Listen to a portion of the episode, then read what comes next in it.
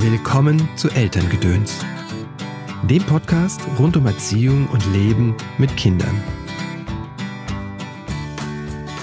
Hallo, schön, dass du eingeschaltet hast zu dieser Episode von Elterngedöns.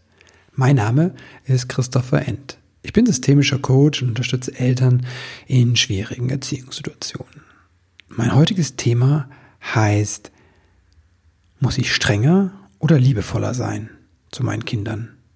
Eigentlich wollte ich ja über Meditation sprechen.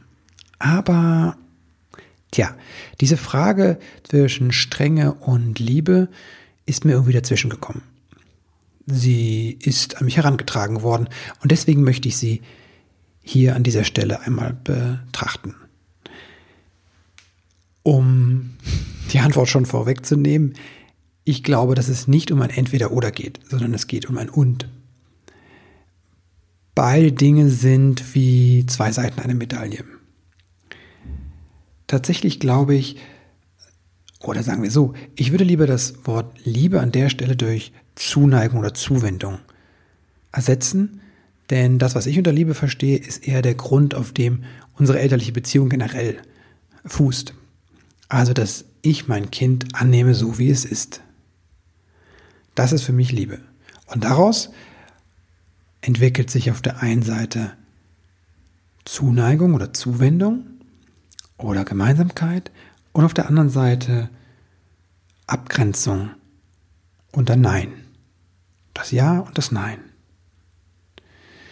Das heißt, mein Ja und Nein bezieht sich auf das Verhalten des Kindes und darunter liegt ein Ja zu meinem Kind an sich.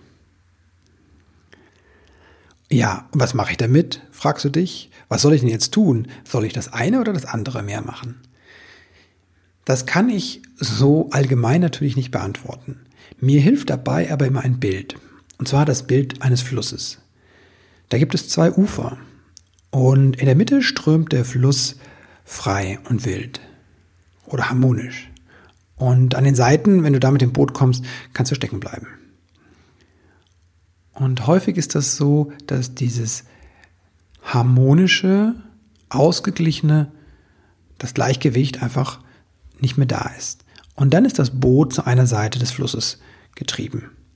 Also entweder, dass die Eltern alles erlauben oder sehr viel oder alles verbieten. Und beides halte ich für wenig hilfreich. Wenn ich meinem Kind nie eine Grenze setze, dann hat das Kind das Gefühl, dass alle seine Ansprüche, ich spreche jetzt nicht von Bedürfnissen, sondern alle Ansprüche und Wünsche und Forderungen erfüllt werden müssen. Und dann lernt das Kind auch nicht die Grenzen von anderen wahrzunehmen, geschweige denn diese Grenzen auch zu akzeptieren.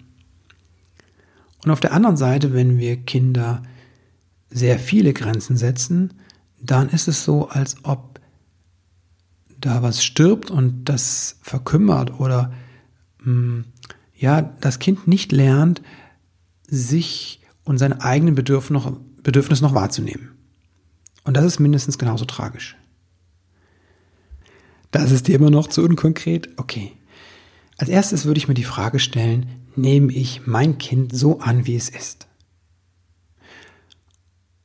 Und wenn nicht, wäre die Frage, wo und wann nicht und aus welchen Gründen. Eine andere Frage könnte sein, warum sage ich eigentlich Nein? Oder warum sage ich Ja und kein Nein? Meine persönliche Erfahrung ist, dass viele meiner Entscheidungen, meiner Reaktionen gar keine bewussten Entscheidungen sind, sondern das sind wie Muster, die ablaufen, Automatismen. Das habe ich dann von anderen Menschen übernommen, sehr gerne natürlich aus der Ursprungsfamilie von meinen Eltern. Oder das habe ich mir angeeignet als Überlebensmechanismus. Oder ich bin schlicht überfordert und dann reagiert etwas in mir. Und wenn ich sage, dass ich Dinge von meinen Eltern übernommen habe, dann heißt das nicht per se, dass das schlecht ist. Zum Beispiel ist bei uns zu Hause verboten oder untersagt, auf dem Sofa zu springen. Und dann gibt es bestimmt Familien, die sagen, na, wie spießig ist das denn? Und andere sagen, naja, bei uns ist sogar verboten, schreiend durchs Wohnzimmer zu rennen. Ich finde, es ist völlig legitim, wenn jede Familie ihre eigenen Regeln hat. Das bringt uns als Eltern natürlich manchmal in die Bredouille oder fordert uns heraus, weil die Regeln ja unterschiedlich sind. Und die Kinder das sofort spüren. Weil Kinder einen sehr starken Gerechtigkeitssinn haben, wollen sie natürlich verständlicherweise, dass diese andere Regel aus einer anderen Familie, die ihnen vielleicht gerade besser zugute kommt, dass die übernommen wird. Und ich finde es völlig legitim und auch hilfreich, wenn Kinder lernen, dass aber verschiedene Systeme unterschiedlich ticken. Unser Haus, unsere Regeln. Und es ist meines Erachtens Aufgabe unserer, uns Eltern, diese Regeln erstmal zu setzen. Und dann im Dialog mit den Kindern auch immer wieder anzupassen und zu überprüfen. Wenn du noch etwas anderes Konkretes haben möchtest, einen konkreten Tipp, dann hilft mir die Frage, wann ist mein Nein angebracht? Die meisten werden hier sagen, wenn das Kind gefährdet ist. Ich glaube, keiner diskutiert darüber. Und denkt lange nach, wenn das Kind auf die Straße läuft, ein Kleinkind. Dann packe ich das Kind und halte es davon ab. Oder wenn es in den Fluss stürzen droht. Also Lebensgefahr kommt an erster Stelle wenn das Leben anderer Kinder oder auch die Unversehrtheit von ihnen gefährdet ist, weil das Kind gerade mit Steinen nach ihnen wirft. Aber das gilt auch für Dinge. Ne? Wenn das Kind mit Steinen auf andere Autos wirft, würde ich auch eingreifen. Wenn das Kind auf, mit Steinen auf einen Busch wirft, dann würde ich schon anfangen zu überlegen, ist mir das wert? Wenn das nicht mein Busch ist und da vielleicht äh, wir gehen durch den Wald und dann denke ich, na gut, lass das mal werfen. Wenn das aber mein Busch ist im Garten, den ich jetzt gepflegt habe und ich freue mich auf die Johannisbeeren, die da wachsen und das Kind zerlegt den Busch, dann würde ich auch Nein sagen. Es ist so meiner Erfahrung nach, dass wir alle eine Tendenz haben.